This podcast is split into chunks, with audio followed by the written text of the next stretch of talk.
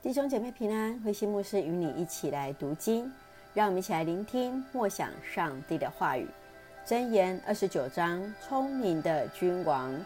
箴言二十九章第一节：越受责罚而越顽固的人，会突然败亡，无可挽救。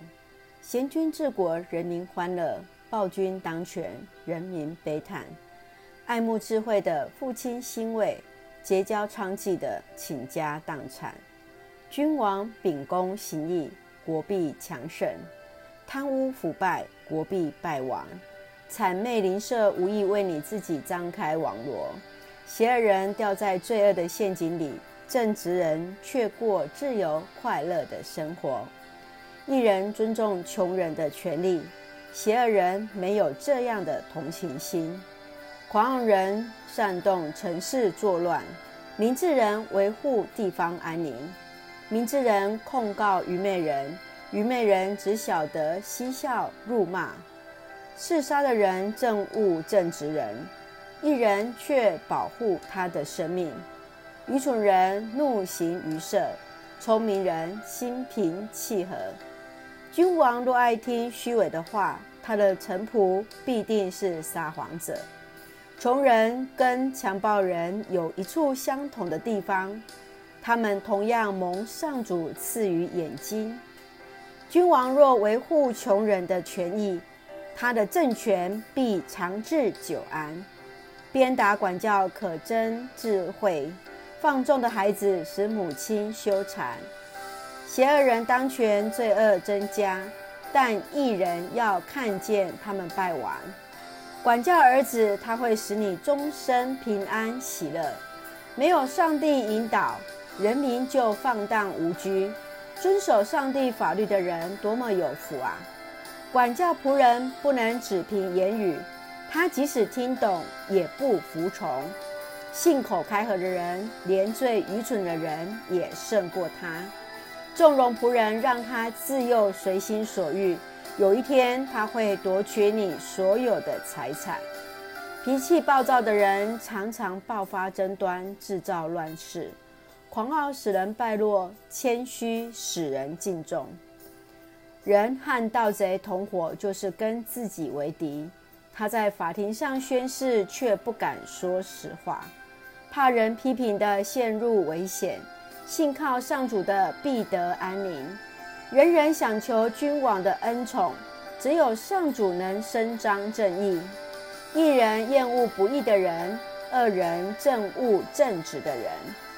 弟兄姐妹平安，我们一起看箴言二十九章，聪明的君王。箴言二十五到二十九章都是论到统治和王权，恶人和一人之间的一个对立。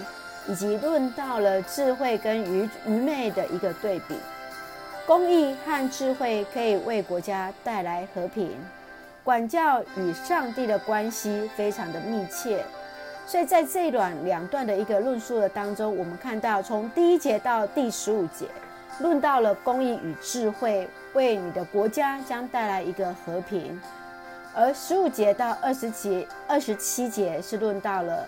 管教与上帝的一个关系是连结在一起的，所以在这一章当中，所罗门王他用聪明的君王为一个主题，我们看见有智慧的君王将是国家的祝福，人民的幸福，而他也来对比了邪恶与正直人、智慧与愚蠢的一个差异。我们一起来从这一章来一起来思考，从第十一节。愚蠢人怒形于色，聪明人心平气和。我们看到有些人他会很容易将他的情绪表达在他的脸色的当中，有些人你永远不知道他心里所想的是什么。同样，我们看到在一个聪明的智慧的一个君王，当他在行使他的正义的一个权柄的时候，有时他会面对他的呃君臣对敌他的一个谏言的时候。智慧的一个君王，他会去醒思，去接纳不同的意见，反复的思考。所以，我们让我们一起来思考，什么是聪明，什么是智慧，而聪明又应该要在什么样的情况之下来展现呢？接下来，我们看十三节：穷人跟强暴人有一处相同的地方，他们同样蒙上主所赐予的眼睛。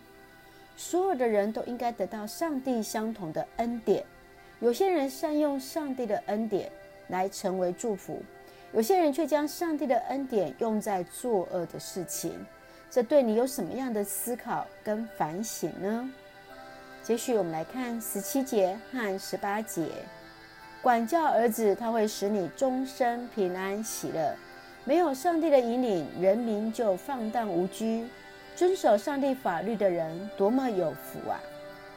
父母当管教儿女，君王当管教人民，主人当管理仆人。一个遵守上帝律法、愿意接受管教的人，就是一个蒙福的人。我们常常说，顺服就蒙福。就是这样，无论在面对我们自己的父母、我们的呃君王，或者是我们的领袖，或者是我们公司的主管等等，我们如何有智慧去接受？所以我们可以去思考是，我们自己是不是一个能够接受管教的人呢？特别是我们是不是能够接受上帝的管教，而来成为那蒙福的人呢？让我们一起学习用箴言二十九章作为我们的祷告。亲爱的天父上帝，我们感谢赞美你，谦卑从主领受智慧，从别人的生命来反省自己，来活出主的美好。求主引领我们，不偏离主的话语，不为了取悦于人而妥协，用你的眼光来看自己，来活出主你的样式，使我们和睦，为人带来和平，平息那纷争与怒气，恩待保守我们的弟兄姐妹身体健壮。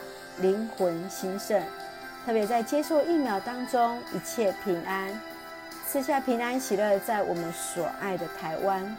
感谢祷告，奉靠主耶稣基督圣名求，阿门。让我们来看箴言二十九章十八节：没有上帝的引导，人民就放荡无拘。遵守上帝法律的人，多么有福啊！箴言二十九章十八节，是的。我们看见遵守上帝法律的人是多么有福，让我们一起学习顺服就蒙福。愿上帝的平安与你同在，弟兄姐妹平安。